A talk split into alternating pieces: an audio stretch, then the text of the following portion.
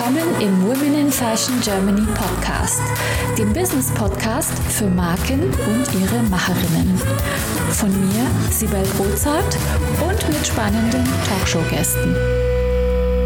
Heute zu Gast Stina Spiegelberg. Liebe Stina, schön, dass du heute bei uns in der Show bist. Hallo Sibel, vielen Dank für die Einladung. Liebe Stina, magst du uns erzählen, wer du bist und was du machst? Ja, also hi, ich bin Stina Spiegelberg. Ich bin Gründerin der Femschool, TV-Köchin, Autorin. Ich arbeite gerade an meinem zehnten Kochbuch und ich befähige Frauen, ihre eigene Gründung zu starten und groß zu denken. Wahnsinn, das sind so viele unterschiedliche Felder, Kochen, äh, Bücher schreiben, TV, Gründung. Ähm, vielleicht magst du uns so ein bisschen mit auf die Reise nehmen. Also fangen wir mal ganz vorne an. Ich habe eigentlich Wirtschaftsingenieurwesen mit Elektrotechnik studiert, also was ganz Solides, sagen wir mal, und habe dann in der IT gearbeitet, drei Jahre lang. Und ähm, ganz normal Corporate-Umfeld im Unternehmen, 9-to-5-Job, mit der IT dann auch eher ein Job, der gerne mal am Wochenende stattfindet, viele Überstunden. Und ich habe einfach gemerkt, dass dieser Job mich auffrisst. Also ich war ausgelaugt. Ich hatte einfach überhaupt keine Energie mehr, auch keine Lebensfreude mehr, irgendwann mitten im Burnout. Ich habe aber nie gedacht, dass das in irgendeiner Weise mein Umfeld ist. Ich dachte immer, das bin ich selbst. Ich bin halt nicht leistungsfähig. Ähm, vielleicht stimmt mit mir irgendwas nicht bis ich dann drauf kam, das ist tatsächlich mein Job, der mich krank macht. Ich bin jemand, der immer 180 Prozent gibt, immer mit dem Kopf durch die Wand. Wenn ich ein Ziel vor Augen habe, dann gebe ich 1000 Prozent Gas, um da anzukommen. Und ich wurde aber im unternehmerischen Umfeld immer wieder wurden mir Grenzen gesetzt. Immer wieder wurde mir gesagt, es geht nicht so schnell, das macht man so nicht. Und dieser Satz, der wirklich alles zum Überlaufen gebracht hat, war von CEO-Seite, dass es hieß, Deadlines sind doch dazu da, verschoben zu werden. Oh, wow. Und in dem Moment ist mir einfach so die Kinnlade runtergeklappt und ich dachte, ich habe mir gerade sprichwörtlich fürs letzte halbe Jahr den A aufgerissen, um hier dieses Projekt zu wuppen, wo das Unternehmen mehr als eine halbe Million reingesteckt hatte. So, warum mache ich das alles überhaupt, wenn eigentlich außer mir gar niemand dran glaubt? Und das war für mich echt so der Punkt. Ich war dann über ein Jahr lang krankgeschrieben, Burnout zu Hause, habe echt total die Welt in Frage gestellt. Und ich habe in der Zeit meine Ernährung geändert auf vegan und angefangen, ganz viel zu kochen und zu backen. Und das war eigentlich so der erste Moment, wo ich festgestellt habe, ja, also Laufbahn, ähm, ganz klassisch, ähm, nach dem Abi studiert, immer viel mit dem Kopf gemacht, weil du kannst es ja, aber völlig vergessen, dass eigentlich etwas aktiv auch mit den Händen tun und erschaffen so, so viel Freude bereitet und der Seele so gut tut. Da kann ich äh, das, da kann ich dich total verstehen, weil ich hatte ja so eine ähnliche Erfahrung. Also ich war ja auch erst bei der Bank und habe dann äh, später gegründet und habe ein Accessoire-Label gegründet. Da hatte ich so auf einmal erkannt, wer wirklich Freunde sind und wer keine sind, weil ähm, da ging es nämlich so, dass wenn ich erzählt habe, oh, ich mache jetzt in Accessoires, dass ganz viele irgendwie gar kein Interesse mehr hatten, weil sie das nicht ernst genommen haben. Das war ja jetzt, ist ja vielleicht so ähnlich beim Kochen oder Backen, dass die Leute sagen, okay, was macht die jetzt? Ist die völlig bescheuert, kommt jetzt, hat jetzt studiert und hat dann handfesten Job und was Solides. Was macht denn die jetzt? Hat die jetzt noch, geht's noch? Hast du auch so eine Erfahrung gemacht? Ähm, ja, also ja und nein. Zuerst war das für mich ja selbst einfach in der Zeit, wo ich krankgeschrieben war, so ein Stück weit seelische Heilung, dass ich gemerkt habe, mir tut es einfach wahnsinnig gut, was mit den Händen zu machen und kreativ zu sein. Ich habe dann angefangen auch zu fotografieren, mit Bloggen und bin dann darüber eigentlich erst daran gekommen, dass mir ein Verlag das Angebot gemacht hat, ein Buch zu schreiben. Und das war dann für mich so der ausschlaggebende Punkt, okay, ich kündige jetzt meinen Job weil ich weiß, es ist nicht nur Kreativität, sondern ich kann damit effektiv meinen Lebensunterhalt bestreiten. Also das war eigentlich für mich so ein riesen Learning für mich selbst und da hatten erstmal andere gar nichts damit zu tun, dass ich gesehen habe, durch, dass es mir einfach so schlecht ging, das war für mich eine Sackgasse. Ich wusste und rückblickend ein Segen, weil ich wusste, so kann es nicht weitergehen. Und auch erstmal zu wissen, meine eigene Gesundheit ist mir das Allerwichtigste und nicht, was andere Leute sagen. Das war für mich echt in dem Moment, da habe ich viel, viel zu lange drauf gehört Ähm, und es hat einfach sehr gut getan zu wissen, okay, so geht's nicht. Ich muss jetzt einen anderen Weg gehen. Also es wurde sozusagen forciert von meinem eigenen Körper. Ähm, und als ich dann den Job an den Nagel gehängt habe. Ich habe zum Glück einen Partner, der das sehr gut mit unterstützt hat. Aber natürlich haben einen außenrum alle komisch angeschaut. Also nicht nur Köchin werden und ein Kochbuch schreiben, sondern, und da muss man sich jetzt mal zurückversetzen, vor zwölf Jahren war das, habe ich mich als vegane Köchin selbstständig gemacht. Das heißt, es gab den Markt überhaupt nicht. Es gab keine Produkte im Supermarkt, die irgendwas mit vegan ähm, prophezeit haben in der Richtung. Das heißt, jeder hat sich an den Kopf gefasst und hat gedacht, was macht die denn jetzt?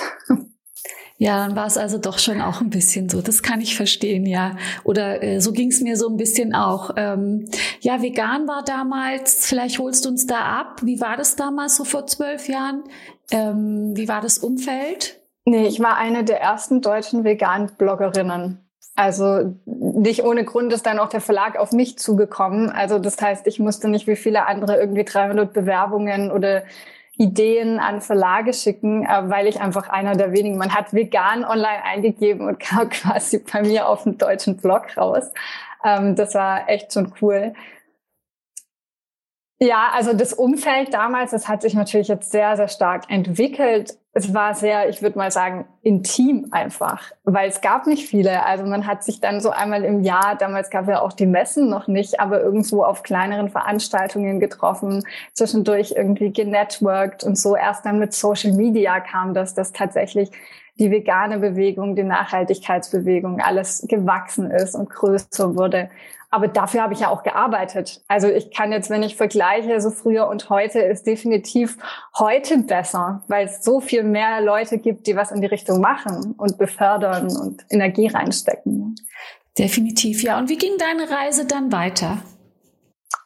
Ich habe dann mein erstes Buch geschrieben, dann gekündigt, dann habe ich ich bin jetzt beim zehnten Buch, also die anderen dazwischen auch irgendwie alle geschrieben. Ich bin dann ähm, relativ spontan beim Fernsehen gelandet. Ich habe viel investiert in meinen Blog, in einfach Arbeit aus Leidenschaft. Das heißt, ich hatte immer so verschiedene Kanäle, mit denen ich gearbeitet habe. Ich habe meine Kurse gegeben, ich habe meinen Blog gehabt, ich habe meine Bücher geschrieben. Also ich war schon immer daran interessiert, verschiedene Einkommensströme zu sammeln und nicht nur auf ein Pferd zu setzen.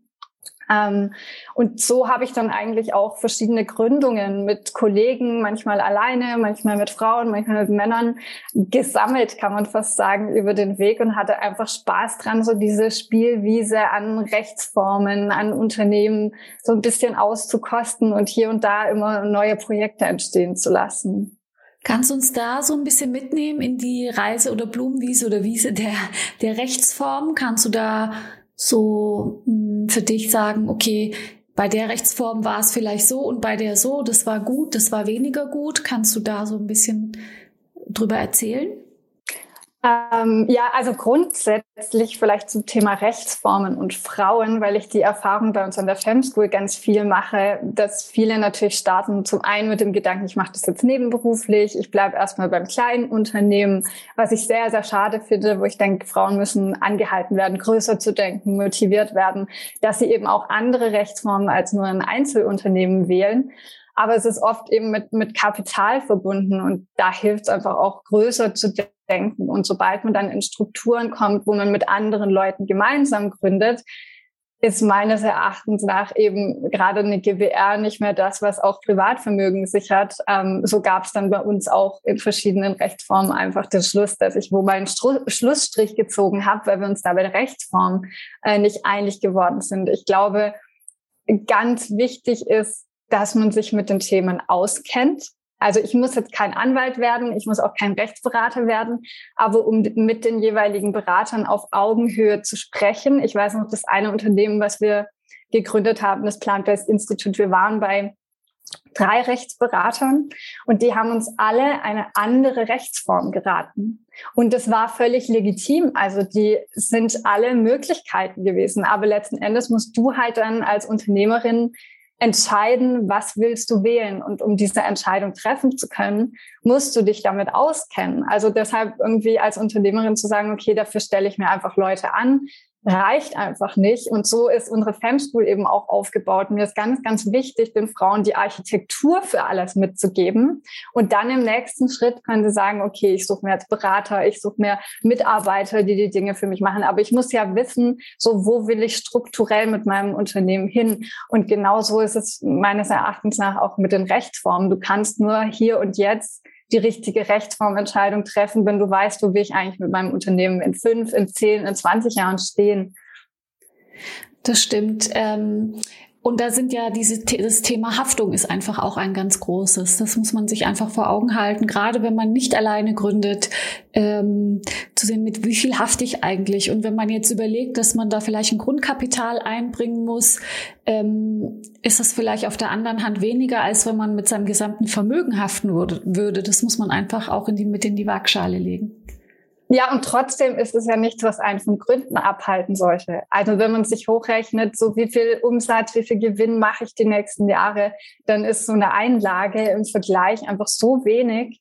Ähm, ja, aber ich glaube da, wie du eben auch sagst und äh, dich für aussprichst, dass wir uns unter Frauen auch mehr mit diesen Themen austauschen müssen, weil dann finden wir Mut zu dem Thema. Also ich glaube, das größte Problem beim Gründen, beim Unternehmertum ist, dass wir noch so viele Männer Ü50 auf den Bühnen sehen und sich einfach Frauen damit nicht identifizieren können. Weder dann mit dem ganzen Großdenken Unternehmertum, also inhaltlich, noch, dass sie sagen, methodisch kann ich mich damit irgendwie identifizieren, weil Frauen führen anders, Frauen gründen anders, bei Frauen ist oftmals Purpose mit dabei, also wir haben Sinn bei dem, was wir machen wollen. Und ich glaube, unsere Unternehmen sind einfach anders aufgebaut, würde ich sagen. Und vielleicht sogar das Klischee wagen, dass es besser wird. Ja, da haben wir auch wieder einen gemeinsamen Ansatz ähm, mit Women in Fashion. Das hat ja, habe ich dir vorhin offline schon erzählt, das fing so an in dem Modebereich, aber am Ende ist es so viel mehr geworden.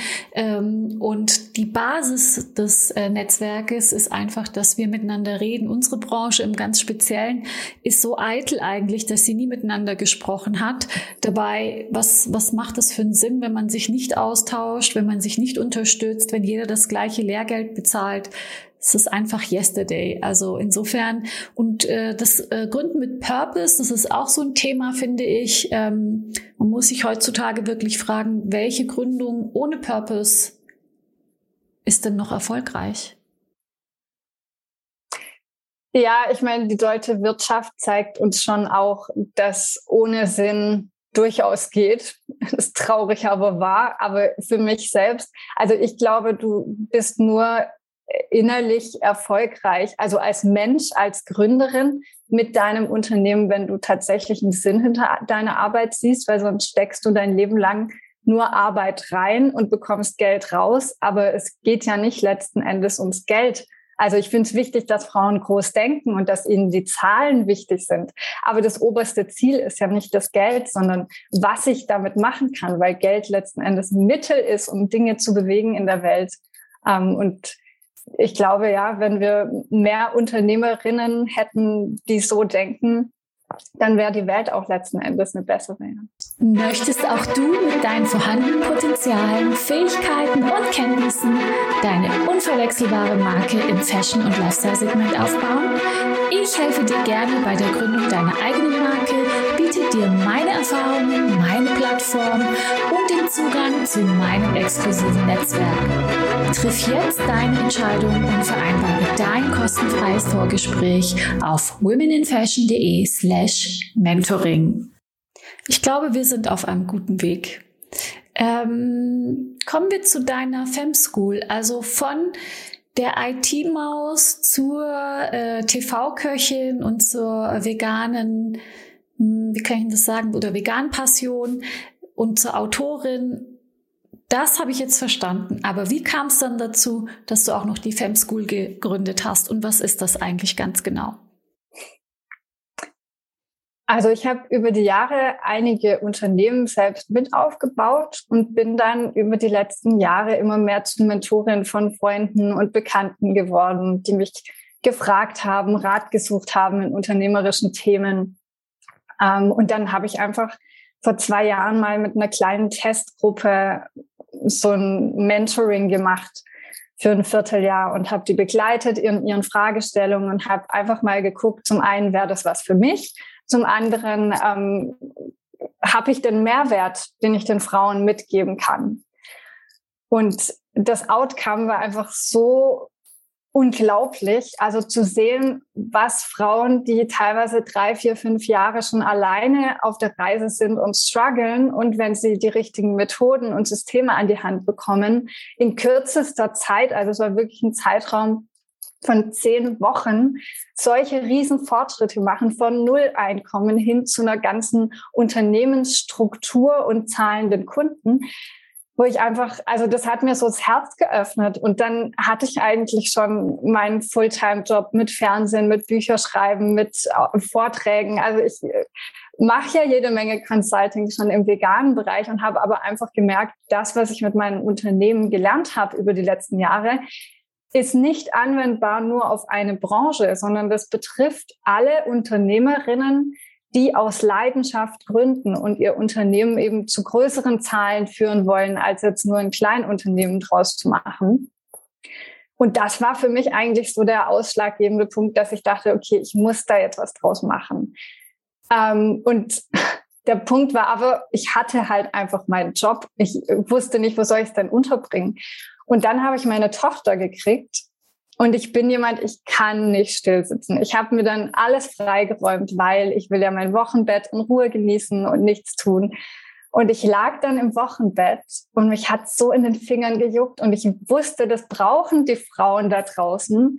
Und ich habe jetzt die Zeit und dann habe ich innerhalb von wenigen Wochen diese Online-Plattform ins Leben gerufen. Und die ging gleich im Januar also ich habe im Dezember angefangen und im Januar ging das Ding durch die Decke und dann habe ich gesagt, okay, ich muss das jetzt Strukturen aufbauen, dass ich beide Unternehmen zusammen mit einer Vier-Tage-Woche unterkriege. Wie kann man sich das vorstellen? Wenn ich richtig gesehen habe, sind das äh, Videoseminare, die du vorbereitet hast und die kann man dann abrufen. Ist das richtig? Ähm, ja, also wir fahren zwei unterschiedliche Programme aktuell. Das eine ist erfolgreich selbstständig, wobei es über die Selbstständigkeit hinausgeht. Eigentlich betrifft das alle Rechtsformen. Es geht nur um das Thema Gründung.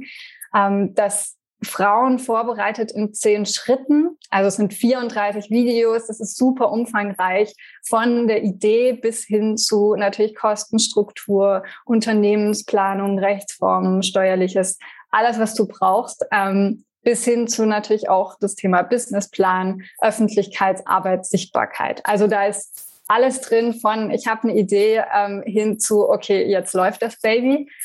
Und das zweite Programm ist ähm, unser Mastermind-Programm. Das startet jetzt auch im Mai wieder und ähm, Self-Made Woman Mastermind heißt das Programm. Das geht über sechs Monate. Also was man oft vergisst, ist, wenn Frauen gründen, und das betrifft mit Sicherheit auch die Männer, aber ich spreche hier einfach so offen und gerne von Frauen, ähm, dann kommen die aus einer passiven Rolle im Unternehmen. Dieses Corporate-Umfeld befähigt dich nicht, sondern es befördert dich nur als Mitarbeiterin zu denken. Das heißt, du bist gewohnt, Aufgaben einfach nur abzuarbeiten. Du bist gewohnt, dass dir Mitarbeiter vor die Nase gesetzt werden. Du bist gewohnt, ähm, dass du deine Arbeitszeit vorgegeben bekommst, wo du arbeitest. Ich meine, das hat sich ein bisschen freier entwickelt inzwischen, aber im Grunde hast du keine Freiheitsgrade in dem, was du tust. Es sei denn, dass du dir vielleicht mal den Job ausgesucht hast per se. Und wenn die jetzt ein eigenes Unternehmen gründen, dann muss man genau diese Denkstruktur aufbrechen. Also das ist so der allererste Step, den nicht nur klar zu machen, sondern dass den in Mark und Bein übergeht, was für eine Freiheit sie jetzt haben und wie sie die nutzen können. Dass sie nicht den ersten zahlenden Kunden nehmen müssen, nur weil der ihnen Geld anbietet, ähm, dass sie arbeiten können, wo und wann sie wollen, dass sie sagen können, ich kann mein Unternehmen auch mit 20 Stunden die Woche aufbauen und brauche da nicht eine 40-Stunden-Woche draus machen. Ähm, dass man sagen kann, ich kann von überall aus arbeiten. Viele könnten das, machen es aber überhaupt nicht, weil sie einfach gewohnt sind. Ich habe schon Frauen gehabt, die haben gesagt, Stina, ich fühle mich schlecht, wenn ich einfach zwei Tage die Woche nicht arbeite. Und dann fülle ich das einfach mit Aufgaben, weil ich so gewohnt bin. Stina, ich merke schon, du brennst richtig für dein neues Projekt. Ähm, kommen wir mal zu dir und zu deiner äh, beruflichen Laufbahn nochmal zurück. Also wenn ich dich google, finde ich mindestens drei Webseiten und die gehören ja auch irgendwie bearbeitet und in, äh, in, in, auf dem Laufenden gehalten. Und du machst so viel, hast du ja selber auch schon gesagt. Ähm, wie viel Unterstützung hast du da und machst du alles ganz alleine oder wie strukturierst du dich da? Ich habe ganz lange viel zu viel alleine gemacht, aber ich bin natürlich auf ganz vielen Ebenen nicht alleine. Also allein schon, dass ich meinen Verlag habe, eine Marketingagentur, die das unterstützt, eigene Mitarbeiter. Also ich mache das auf gar keinen Fall alles selbst und das ist ja auch das. Ich kann ja nur andere Frauen motivieren, was Größeres aufzubauen, wenn ich genau weiß, wie man das macht. Ich habe auch über die Jahre ganz verschiedene Möglichkeiten genutzt, Mitarbeiter selbst einzustellen, mit Agenturen zusammenzuarbeiten, im Inland, im Ausland. Also dass man auch einfach irgendwie eine Palette an Ideen und Möglichkeiten hat, weil was für den einen funktioniert, funktioniert nicht unbedingt für den anderen. Also vieles ist auch einfach eine Typfrage und so womit fühle ich mich unternehmerisch am wohlsten? Ich bin sehr, sehr gerne unterwegs, einfach neue Dinge auszuprobieren und auch sehr, sehr konsequent in dem, was ich tue. Also wenn ich merke, da funktioniert was nicht für mich, dann bin ich die Erste, die entweder einem Kunden kündigt, habe ich auch schon gemacht, da haben alle die Hände über den Kopf zusammengeschlagen. Ich habe gesagt, nee, da hat sich personell was geändert, das fühlt sich für mich nicht mehr richtig an. Ähm, oder einfach zu sagen, okay, ich brauche einen neuen Mitarbeiter für einen Bereich, der vielleicht noch gar keinen Profit abwirft, aber einfach, weil ich was entwickeln will ja, also ich probiere viel und gerne aus. Und wie lang ist so dein, äh, deine Arbeitszeit so in der Woche ungefähr? Also ich arbeite eigentlich Dienstagnachmittags nicht, weil Dienstag ist mein ähm, Baby-Time. Da hole ich die kleine Maus von der Kita ab und wir haben einen schönen Nachmittag zusammen und freitags arbeite ich auch nicht. Also ich versuche das so gut wie möglich einzuhalten, ja. Also hast du so in etwa eine 35-Stunden-Woche oder so?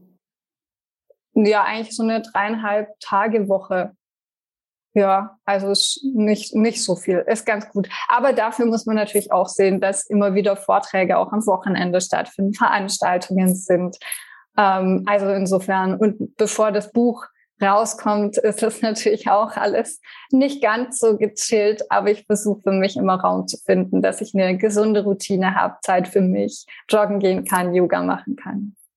Und auf dem Weg in dieses, äh, in dieses unternehmerische Wachstum, ähm, was war da für dich eine große Herausforderung, mit der du vielleicht gar nicht gerechnet hast und wie bist du damit umgegangen? Ähm, ich glaube, Aufgaben abgeben war für mich so einer der schwierigsten. Ich bin so ein Chamäleon. Das ist mit ein Grund, warum ich die Infos im Kurs auch alle weitergeben kann, weil ich glaube, wenige Unternehmerinnen haben schon alles selbst gemacht ähm, und wissen, wie das funktioniert. Die Schwierigkeit dabei ist es, ob man jetzt ins Thema Rechtsformen, Steuern, ähm, ich weiß nicht, Design reinschaut, Marketing, das Problem ist, wenn du das mal gemacht hast, dann hast du schon eine gewisse konkrete Vorstellung und hast immer das Gefühl, so jemand, der jetzt nachkommt, der muss entweder direkt dort starten und verstehen, was du meinst oder darf sich keine Fehler erlauben. Also ich bin auch jemand, der sehr selbstkritisch ist und dementsprechend natürlich auch ähm, viel Kritik habe an den Aufgaben, die andere erledigen. Und da muss ich ganz, ganz viel an mir arbeiten, ähm, Mitarbeiterkultur zu etablieren. Also da geht es nicht nur um inhaltliche Dinge, sondern ganz viel eben um Soziales, um Unternehmenskultur, solche Dinge.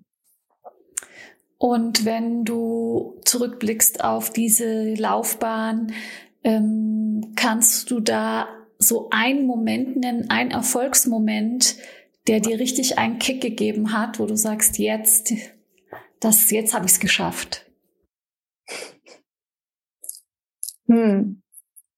Also tatsächlich, ich glaube, ich könnte jetzt viele nennen, aber das wäre alle nicht ehrlich, weil ich immer nach vorne schaue. Ich habe auch wirklich, ich muss mich dazu anhalten, Erfolge zu feiern weil ich immer das nächstgrößere im Kopf habe. Also mit Sicherheit so mein erstes Buch, wo ich dachte, okay, jetzt kann ich mich selbstständig machen, jetzt kann ich kündigen. Aber das war für mich immer der Anfang von der Reise. Und auch wo ich jetzt bin mit verschiedenen Unternehmen parallel, ich bin noch nicht angekommen. Also ich habe da noch so viel mehr mit vor und ich glaube, der größte Erfolg ist für mich tatsächlich, wenn meine Teilnehmerinnen, die Frauen mir E-Mails schreiben, von was sie alles wieder geschafft haben. Also ich kriege täglich Sprachnachrichten und E-Mails, wo sie mir sagen, Stina, ich bin genau da angekommen, wo ich sein will. Und also das ist für mich viel mehr wert als so mein eigener Erfolg, weil ich einfach merke, dass ich nachhaltig was in deren Leben verändern kann.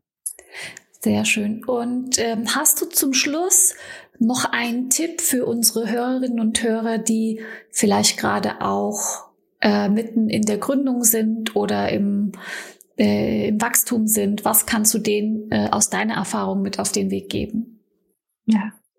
Also ich wurde das neulich auch schon gefragt und ich glaube, es gibt zwei Dinge, die für mich im Laufe der Gründungen und des Unternehmertums sehr wichtig waren. Das eine ist Durchhaltevermögen, weil ich schon einiges hatte, was komplett schief gelaufen ist und gegen die Wand gefahren wurde. Aber ich habe das nie als Endstation gesehen, sondern ich habe immer gesagt, okay, was kann ich daraus lernen? Wie kann ich das mitnehmen und zu was Gutem machen? Und es gibt immer eine Möglichkeit, das in was Gutes zu verwandeln. Und das andere ist reinvestieren. Viele Frauen stocken im unternehmerischen Sinn, weil sie nicht bereit sind zu reinvestieren. Und das betrifft vor allem Mitarbeiter, aber auch Humankapital. Also sich selbst fortzubilden und das Wissen von anderen zu nutzen und dann aber auch Mitarbeiter einzustellen, die nicht nur irgendwie Sekretärin, virtuelle Assistentin oder rechte Hand sind, sondern solche, die schlauer sind als man selbst, die Wissen mitbringen. Das war für mich, glaube ich, so ein Key-Moment, wo ich einfach gemerkt habe, okay, jetzt kann mein Unternehmen auch wachsen. Vielen Dank, liebe Stina, dass du dir die Zeit genommen hast und für deine tollen Tipps. Ähm, ich freue mich, wenn wir uns bei nächster Gelegenheit auch mal persönlich sehen. Vielen Dank, dass du dir die Zeit genommen hast. Tausend Dank, liebe Sibel.